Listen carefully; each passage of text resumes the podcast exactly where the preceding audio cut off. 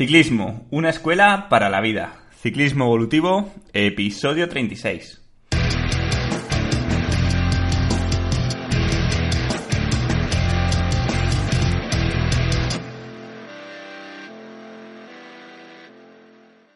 Hola, bienvenido y bienvenida a un nuevo episodio del podcast Ciclismo Evolutivo. Ya sabéis, el podcast donde hablamos de entrenamiento, nutrición, psicología y cualquier aspecto que tenga que ver con el rendimiento y con la salud, principalmente enfocado al deporte que más nos gusta, que es el ciclismo. Y bueno, en el episodio de hoy traigo un tema que hace mucho tiempo que debería haber tratado que, y me habéis pedido los suscriptores del podcast. Entonces hoy quiero hablaros de cómo programar ya no solo el entrenamiento, sino todo lo que concierne o cómo formar, mejor dicho, más que programar, cómo formar a un deportista en estas edades tan críticas de formación. Y con este podcast voy a ir a, hablarle a deportistas que sean cadetes y juveniles y luego también a sus padres, ¿vale? Porque no podemos separar una cosa de la otra. Normalmente la influencia que tienen tanto los amigos, los profesores, los padres, eh, los conocidos y, ahora también las redes sociales en los chavales es mucho, mucho más grande que la que ellos mismos pueden tener respecto a su comportamiento. Por tanto, eh, de hecho, incluso más, quiero que este podcast vaya más a los padres que, tengan chicos así, que, a ellos mismos que quizás no les interese tanto. Aunque bueno, voy a intentar hacerlo de forma que, que os pueda interesar a todos entonces, como siempre, voy a hablar de entrenamiento, voy a hablar de nutrición, de material también y de psicología, ¿vale? Pero vamos a cambiar el orden. Y si en la mayoría de episodios empiezo hablando de entrenamiento, en este caso considero que es mucho, mucho más importante empezar hablando de psicología, de contexto, de formación, etcétera, y luego ya pasar a hablar de, cómo entrenar a estas edades, qué buscamos conseguir, cómo hacer la nutrición y bueno, un poco también algunas pinceladas que quiero dejaros de cara al futuro, que, creo que os va a gustar, pero eso vamos a dejar para el final. Así tenéis que, aguantar el episodio entero. Bueno, pues empezando con el tema, yendo al contexto, lo primero que creo que tenemos que saber es que las circunstancias que hay ahora en los chicos, el contexto, es muy diferente al que había hace 10 años, 20 años y ya ni digamos porque podréis tener los padres de estos chicos, que imagino que estaréis rondando la cincuentena ahora, en su edad, ¿vale? Yo, por ejemplo, me doy cuenta, y no, tengo tantos años, ¿vale? Yo tengo ahora mismo 27 cuando estoy grabando esto, pero ya las circunstancias que ocurren ahora con Internet, los cambios son tan rápidos que han cambiado mucho desde mi, digamos, mi paso por estas edades, ¿no? Yo empecé a competir, por ejemplo, voy a contar ya mi caso ya que estamos, empecé a competir con 14 años en infantil de segundo año y bueno, en esa época ni había redes sociales, había internet, pero, pero vamos, no nos metíamos, pues yo creo que por lo menos hasta 17, 18 años. Y bueno, y ya que, que deciros, ¿no? Pues vosotros cuando cada uno sabe sus circunstancias. Y yo, por ejemplo, me he dado cuenta de este cambio porque he seguido entrenando chicos jóvenes, pues prácticamente desde que terminé la carrera. Luego también he estado, bueno, he hecho el máster de profesorado de secundaria, he hecho las prácticas en institutos y te das cuenta de que los cambios son muy bruscos, ¿vale? Entonces, este va a ser eh, principalmente lo primero que tenemos que tener en cuenta a la hora de pensar en actuaciones de cara a, no llevarnos engaños o, o estar preparados para el mundo real y es tener en cuenta estas cosas que nos vienen de internet y que un humano de, de por sí no está preparado, ¿vale? Y muchas veces bueno, el cerebro nos engaña en Internet porque lo interpretamos como si fuese vida real cuando son estímulos que están pensados justamente para, esto. Bueno, ahora, ahora lo explicaré mejor, ¿vale? Entonces, empezando un poco porque me he apuntado algunos temas que quiero comentar. Y, por ejemplo, hablando de psicología, creo que el principal problema de los chicos eh, actualmente, de los chicos en edad de formación, viene precisamente de las redes sociales. Por un lado, porque nos venden un éxito irreal que, y cuando digo irreal es que ni siquiera es cierto.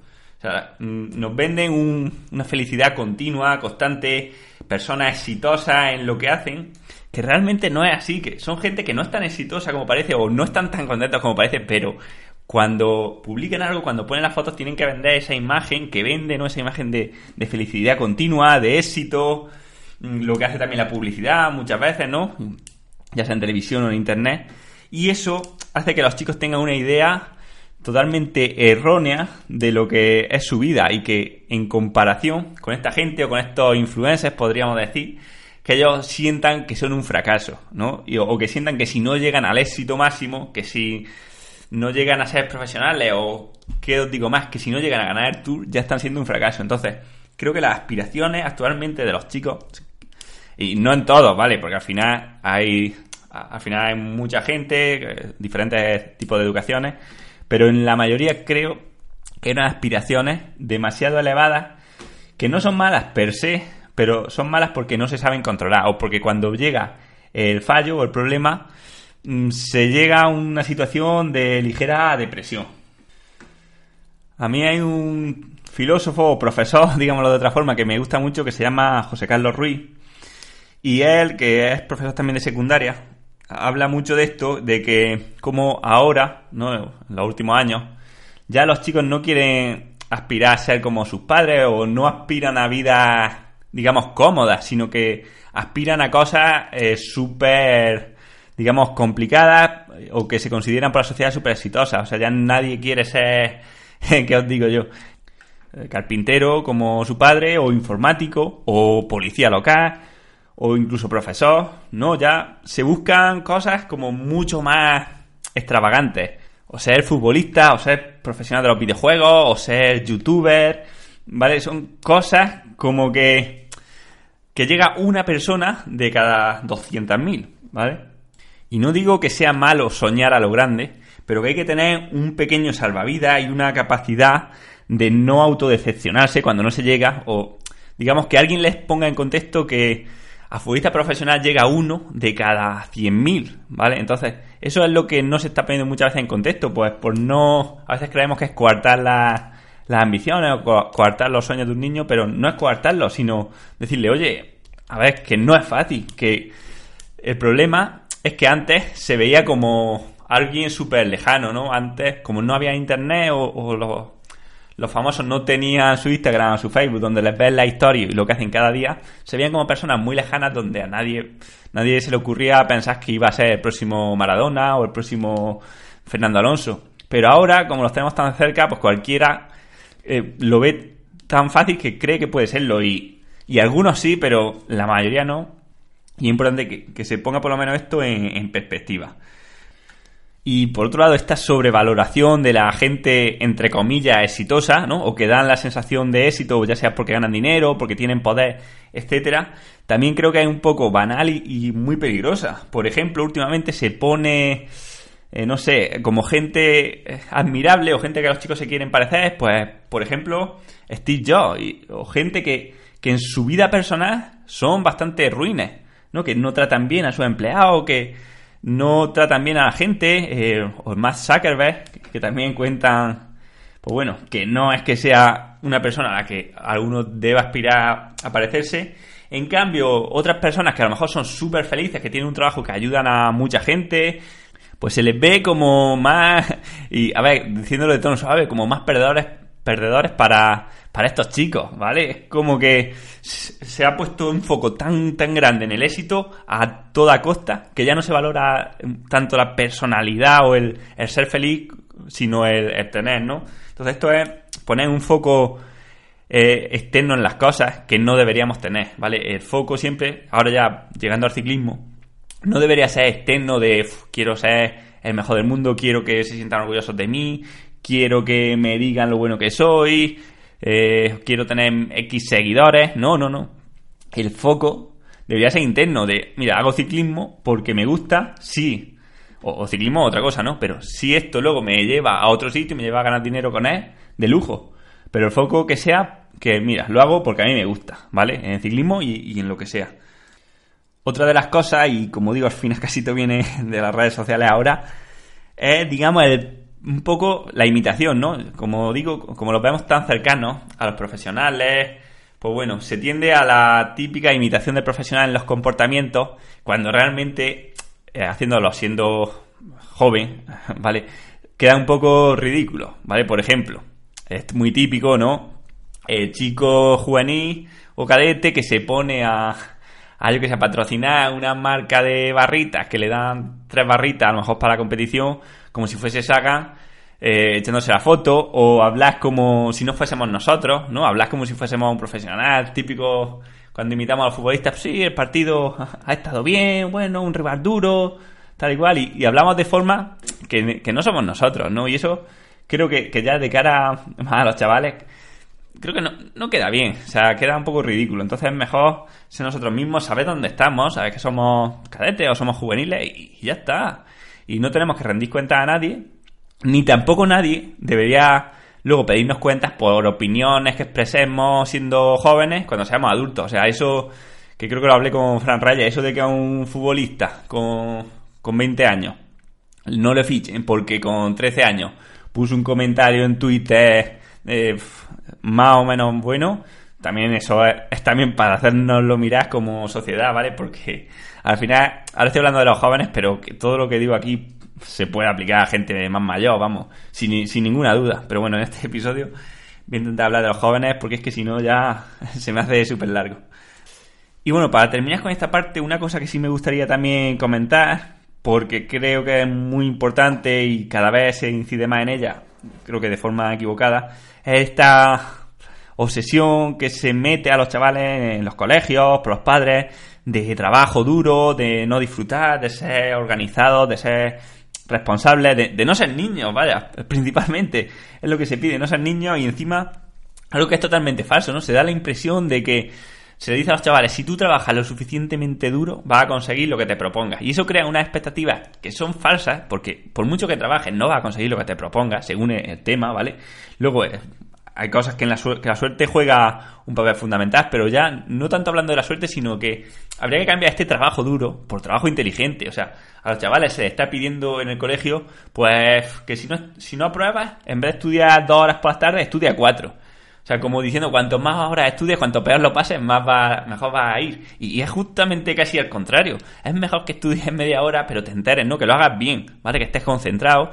Lo mismo pasa con el entrenamiento. No dan premio, como he dicho en otro episodio, al que más kilómetros hace o al que más entrena. El premio es al que entrena bien lo que necesita. Y esto se lleva a todos los aspectos de la vida.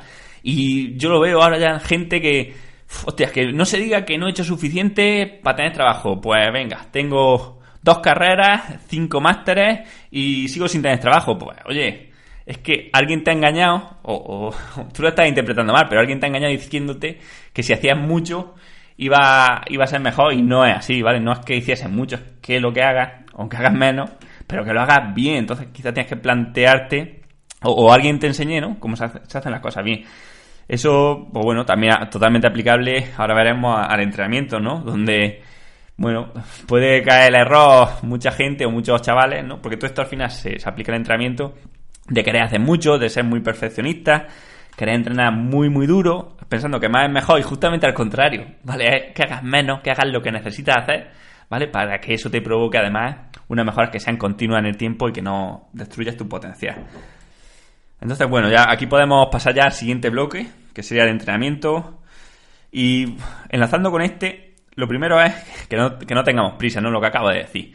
Eh, no queramos saltarnos etapas, no queramos, siendo cadetes, no queramos entrenar como un profesional, no queramos cuidarnos como un profesional, porque no tiene sentido y porque seguramente si vas con estas prisas, al final el chaval va a dejar la bici. O sea, hay que hacer las cosas poco a poco según vayan apeteciendo. Hay chicos que les gusta salir en bici, les gusta mucho entrenar, les gusta comer sano, pues, no lo veo mal, si, si lo veo súper bien. De hecho, ahora lo, lo voy a comentar.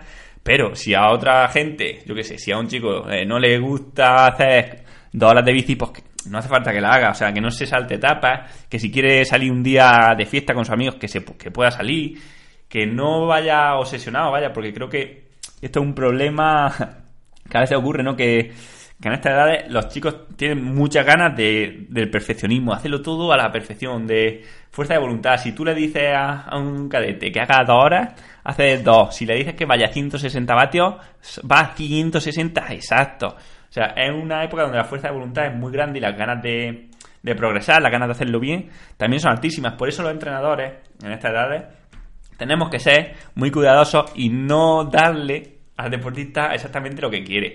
Porque vamos, yo los que entreno, tanto en cadetes como en juveniles, yo sé que quieren entrenar mucho, que quieren que les dé una dieta personalizada, que quieren tener unas pautas totalmente ajustadas y, más serias y más entrenamiento. Y justamente mi misión es no, pues no darle lo que quieren, contrariamente a lo que puedan parecer, aunque sean mis clientes, Si yo les doy lo que quieren es ponerles un plan súper profesional, eh, yo que sé, ponerlos a entrenar súper duro, llevarlo al detalle, al milímetro, lo que va a pasar es que se van a cansar de bici. Porque al final esta fuerza de voluntad tan fuerte, que, yo también he pasado por ahí, la puede aguantar unos años, pero no siempre, ¿vale? Y si la agotas eh, tan pronto, luego no la vas a tener más adelante cuando de verdad importe. Entonces es, importante, yo, yo considero importante, que siempre en la vida deportiva de un ciclista, la profesionalización tienda a más y no a menos, ¿vale? Porque a veces nos encontramos ciclistas profesionales que no son nada profesionales, porque tienen la cabeza ya reventada, tienen esta ya de tanto haberse cuidado antes, o bueno, de tantas competiciones y de mil cosas, ¿vale? Pero justamente tenemos que buscar que sea al revés. Entonces, somos cadetes, somos juveniles, pues mira, se pueden alternar con más cosas. Yo me acuerdo, yo de cadete alternaba el ciclismo con el fútbol y, ningún problema. De hecho, gané un campeonato de España. Luego en juvenil igual, vas alternando, puedes salir de vez en cuando, hacer otras cosas, jugar tenis y que la profesionalización vaya siendo progresiva, ¿vale? Yo, vamos, yo considero que es lo ideal. En mi caso tampoco diría que fue así, sino que quizás los años que más en serio me lo tomé fueron los que peor fui. por, por el tema a lo mejor ya de, mucha fatiga o de, mal entrenamiento, pero bueno, eso ya sería, bueno, otro, otra cosa para, para otro podcast.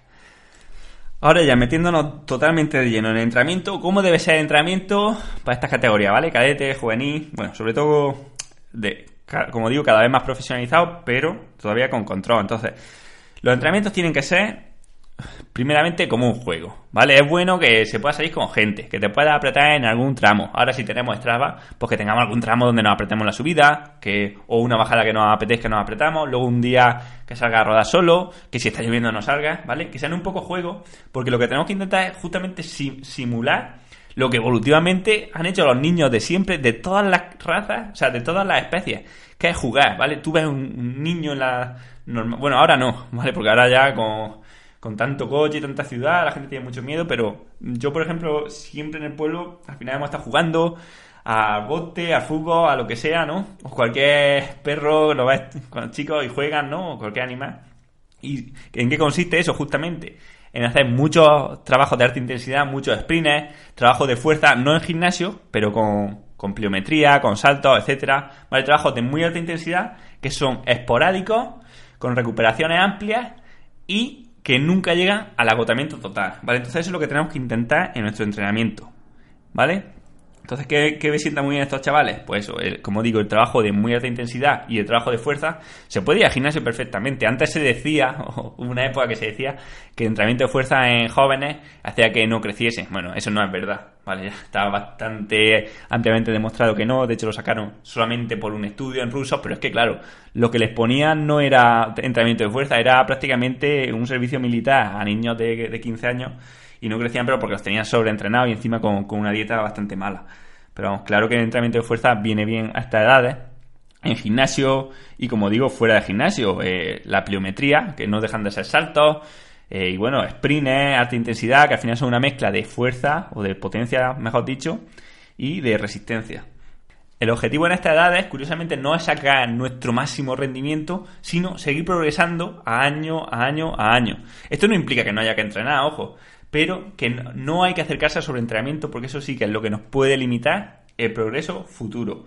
Por tanto, como digo, en estos juegos lo que se busca es que, sean, bueno, que sean eh, trabajos frecuentes, intensos, pero que nunca se llegue al agotamiento total, ¿vale? Sobre todo en cuanto a volumen. Eh, no, pese a que a los chavales les gusta mucho, no debería meterse volúmenes muy grandes, sobre todo si, si el ritmo es alto, ¿vale? En plan tiradas de 4 o 5 horas. No es lo más conveniente para estos chavales, sino que si, si partimos de, digamos, del componente evolutivo, lo que deberíamos meter más y a lo que mejor se reacciona son a, trabajos de alta intensidad, cortos y, como digo, relativamente frecuentes, pero con, con separación de tiempo entre ellos, con recuperaciones relativamente amplias. También en el entrenamiento y mucho más en estas edades es importante trabajar todas las cualidades básicas. O sea, por ejemplo, trabajar distintos rangos de movimiento, trabajar el equilibrio, trabajar la coordinación, eh, bueno, al final esto lo vamos a hacer eh, haciendo diferentes deportes, haciendo tenis, haciendo fútbol, haciendo natación, eh, saltos, juegos, educación física, etcétera. Vale, es importantísimo que no nos quedemos ahora solamente en la bici, ¿vale? Porque tenemos que progresar en todo. Y es importante no tener periodos sedentarios, incluso en el periodo de descanso en invierno, seguir haciendo otros deportes, el que sea, pero seguir estando activos. Mira, si algo tienen en común eh, todos los campeones mundiales de todos los deportes de resistencia, bueno, de resistencia y de cualquier deporte, es una cosa, y es que siempre han sido activos desde pequeños, ¿vale? nunca vamos a encontrar un gran campeón que te diga, yo de chico era sedentario, estuve de entre los 5 y los 15 años, no hacía nada, eh, estaba gordo y luego me he convertido en Miguel Indurain. Eso no va a pasar nunca, ¿vale? ¿Por qué? Bueno, como dije en un episodio, digamos que está la genética, que es algo que no podemos cambiar, y la epigenética, que es que los genes que tenemos se pueden expresar o no se pueden expresar. Pues esta actividad física que tenemos desde pequeño hace que se vayan a expresar los genes que tengamos relacionados con el rendimiento físico. Entonces, es súper importante, ¿vale? Esto va sobre todo de cara a los padres, que los chicos siempre estén trabajando eh, el deporte, ¿vale? Porque si no, eh, muchas de las cualidades o muchas de las adaptaciones que pueden conseguir, que luego les darán ya no solo más rendimiento, sino más salud en su vida, a lo largo de su vida, se van a perder. Por no hablar del tema comportamental, y es que si un chaval que, le apetece un montón correr, no corre de joven, ya lo acostumbramos a estar sentado, bueno, pues de mayor ya apague vamos, no, vamos, no se va a levantar de la silla ni para tomarse un café. Bueno, perdonad si me, si me lío o hablo de muchas cosas. El tema es un poco también largo. Entonces, ahora vamos a pasar al tema de la nutrición. También importantísimo, los chavales cada vez peor. Esto sí que es una cosa que va a peor y a peor y a peor y bueno, desde los órganos estatales no se pone freno, ¿no? A la venta de productos de bollería, productos super procesados, super industriales a los chavales. Y esto junto con el sedentarismo hace que, vamos, esté, está habiendo una epidemia de sobrepeso y obesidad en los chicos alarmante. Es muy alarmante porque un chico que tenga sobrepeso tiene 10 veces más probabilidades de ser un adulto obeso que un chico que esté normal. Y ya no solo eso, sino que al final alguien que está ya, digamos, con sobrepeso de pequeño, en el caso de que luego se cuide de mayor, le va a costar muchísimo más mantener el peso. ¿Por qué? Porque los adipocitos que se crean durante la vida de una persona ya no se destruyen nunca más. Entonces, aunque pueden disminuir de tamaño, estos adipocitos siempre, siempre los va a tener, ¿vale? Los adipocitos es donde se guarda la, grasa en el, en el, organismo. Entonces, la facilidad de ganar grasa de una persona que ya ha sido, ha tenido sobrepeso alguna vez, es muchísimo más grande. En, cuanto se descuida, sube mucho de peso. Y eso, bueno, sé, que muchos de los que escucháis el podcast os ha pasado. Entonces, pues bueno, que si tenéis hijos, por lo menos que no les dejéis que les pase lo mismo. Bien, entonces, ¿qué haría yo con la nutrición de, un juvenil o de un cadete? Eh, enseñarle a comer. Eso sí que es importante. O sea, una cosa es no profesionalización y otra cosa es que en un zagalla se acostumbre a comer bollicao, donut o pizza sí que creo que cuanto antes nos acostumbremos a comer comida real, mejor, porque vamos a adaptar a nuestro paladar a que de verdad nos guste y poco a poco vamos, bueno, cuando hablo de paladar hablo un poco también de cerebro, ¿no? Porque es la relación, el paladar, digamos que recoge la señal y el cerebro es el que interpreta. Así que es súper importante que nos vayamos acostumbrando a que nuestros deseos sean comida real, a que no tengamos esos chutes de, endorfinas que tendríamos cuando tomamos azúcar, porque además son de muy corta duración. Y en definitiva que aprendamos a comer. Y si puedes aprender a cocinar también, porque esto me lo encuentro en todos los equipos que he estado, gente que cuando hemos estado juntos y hemos tenido que cocinar, hay gente que, llega a los 19, 20 años y no sabe cocinar y claro, al final tiras también de, de cosas malas, porque es que claro, normalmente las cosas sanas hay que cocinarlas y las cosas que ya vienen envasadas para comértelas pues suelen ser por regla general, bastante malas, ¿no? Los ultraprocesados. Por tanto, si somos cadetes, juveniles o tenemos a alguien que conozcamos, creo que es muy interesante poner, o bueno, sí que dar unas pautas de nutrición, decir, mira, esto es bueno, esto es malo, ¿por qué? ¿Vale? acostumbrarte que si vas a entrenar fuerte, meter más hidratos, si vas a comer, o si no vas a entrenar fuerte, meter más grasas saludables, meter suficiente proteína para que el deportista siga creciendo, eso es vital, más en estas edades. Pero no, no me iría por lo menos a, decir, comete 100 gramos de esto, comete 60 gramos del otro, etcétera. Yo creo que eso ya sería una profesionalización demasiado grande a estas edades. También quiero hablar un poco del tema de material, porque bueno, siempre se escucha lo típico de que el ciclismo es un deporte caro y ciertamente lo es, ¿no?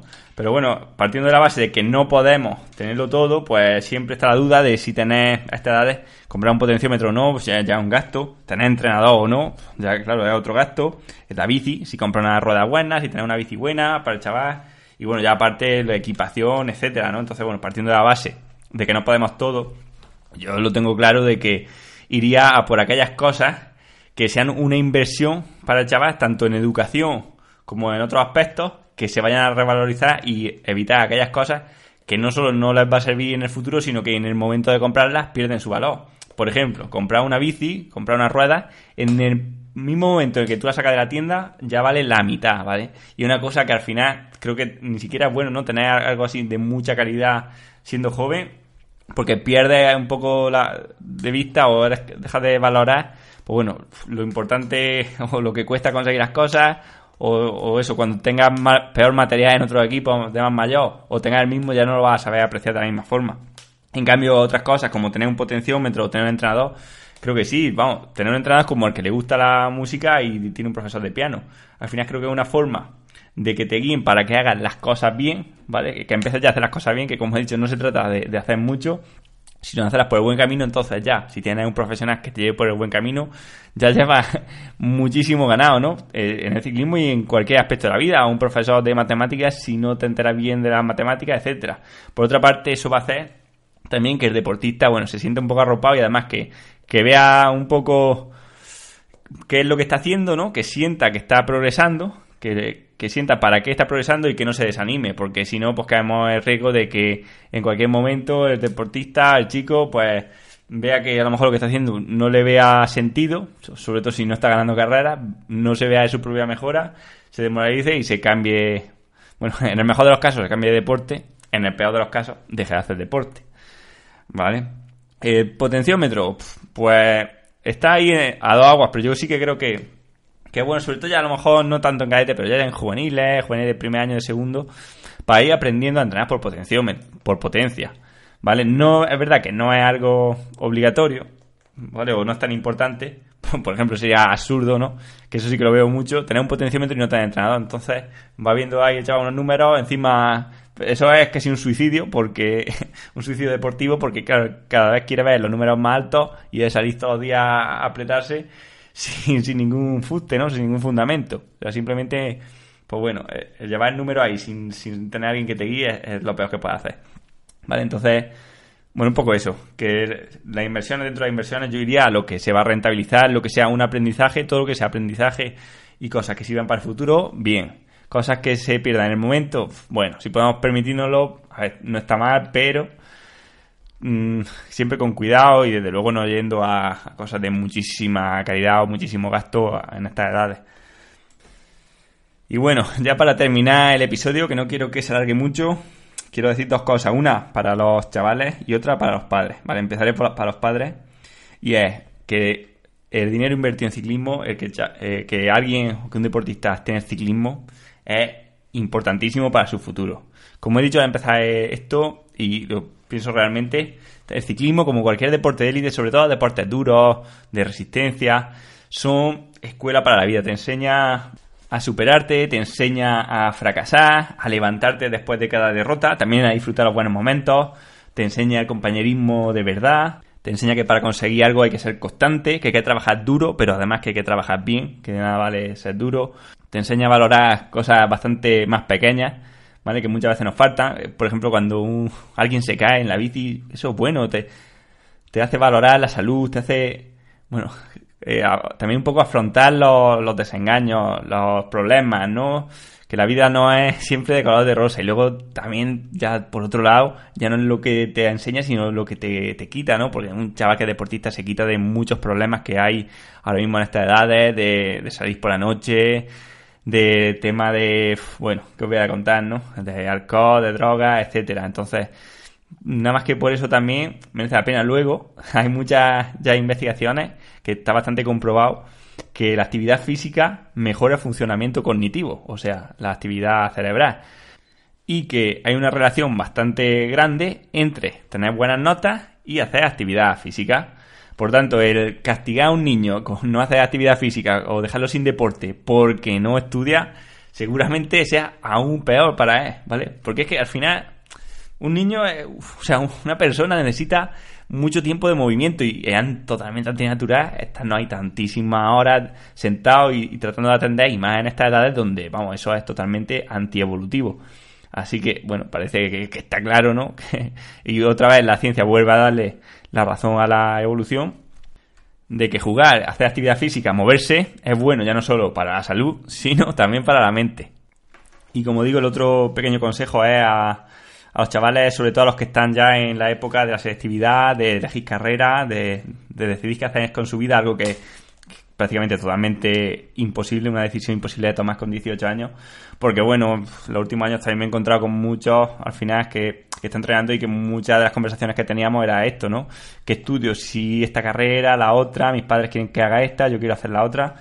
Así que, bueno, un poco por experiencia, por lo que yo veo, os diría el consejo que a lo mejor no os dice mucha gente, y es que no os fijéis en, en ningún momento en qué salidas tiene algo, sino en qué os gusta de verdad, ¿vale? Porque realmente no sabemos, o sea, lo que tenga una carrera, que una carrera tenga salida ahora no quiere decir que las tenga dentro de 10 años o de 20. Vale, y por otro lado da igual las salidas que tenga algo si no te gusta. Y al final te va, te va a acabar borrando. Por experiencia, la gente que le gusta algo, cuando tú haces algo que te gusta, va a acabar saliendo de una forma o de otra, ¿vale? Es imposible, ¿vale? Cuando estamos dentro de un mundo tan, digamos, tan competitivo, donde en cada puesto de trabajo, en cada carrera, compites contra los demás también, es imposible ganarle a alguien al que le apasiona su trabajo. ¿Vale? Eh, ejemplo. Podéis pensar que yo sé algo de entrenamiento de ciclismo, pero la realidad es que, claro, me he tirado muchísimos años y aún lo sigo haciendo, que antes de dormir me tiro una hora en el ordenador leyendo artículos, leyendo cosas de, entrenamiento, de nutrición, veo todas las carreras que hay hasta la Vuelta a Murcia, intento verla en Eurosport, hasta el ciclocross.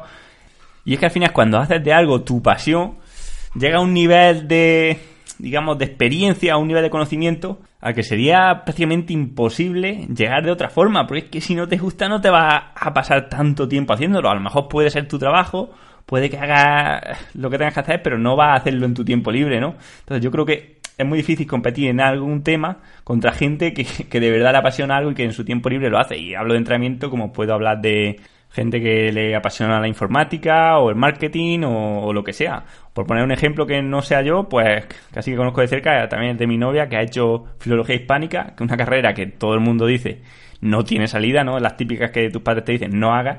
Pero claro, si es que te gusta, o sea, si te apasiona, si te tiras al día, como se tira, ocho horas leyendo cosas, que, que algunas son de la carrera, otras no, pues claro, llega a un punto de conocimiento donde, aunque no tenga salida, pues sales por arriba. Entonces, ¿qué ha hecho? Bueno, ha salido al doctorado y a, quedarse a la universidad. Todo tiene salida si eres lo suficientemente bueno. Y, más ahora, donde ya realmente las carreras como tal están desapareciendo, si os digo la verdad. Ahora se, se premia mucho más ¿no? el conocimiento en algún tema mucho más concreto con, con Internet, con que tenga un tema que a ti te guste mucho y que, te, y que haya gente interesada, pues bueno, no hace falta que sea mucha, porque toda esa gente la va a poder captar por internet. Entonces, mi, mi consejo es ese, que hagáis lo que os guste, porque también he visto mucha gente que está haciendo una carrera que se supone que es porque tiene mucha salida, no le gusta, y claro, son los peores de la clase, van ahí, pues, van desganados y no demuestran.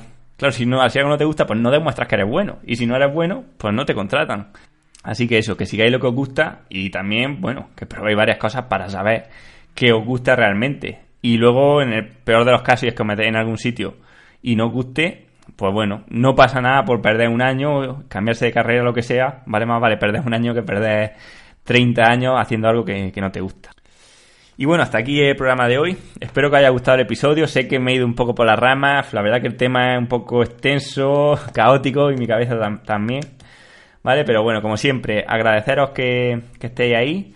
Y si os ha gustado el episodio, pues que me lo hagáis saber dándole a me gusta, comentando y, sobre todo compartiendo. Si conocéis a alguna persona que le pueda interesar este episodio, ya sea por su edad o, porque es padre de alguien con gente de esta edad o, cercana, pues bueno, estaría súper bien poder compartirlo y que, que, llegue a más gente si, si le puede ayudar realmente. ¿Vale? Y para terminar, recordaros que os podéis apuntar a mi lista de correo electrónico donde os mando un email pues, cuando publico cosas interesantes, ya sean el podcast, ya sean artículos, vídeos o incluso artículos de otras personas que pueda ver yo por ahí. Entonces os dejo en las notas del episodio un enlace donde os podéis apuntar y además os mando directamente un artículo sobre la importancia de las emociones en el rendimiento, cómo estas influyen en tanto las adaptaciones como en la fatiga.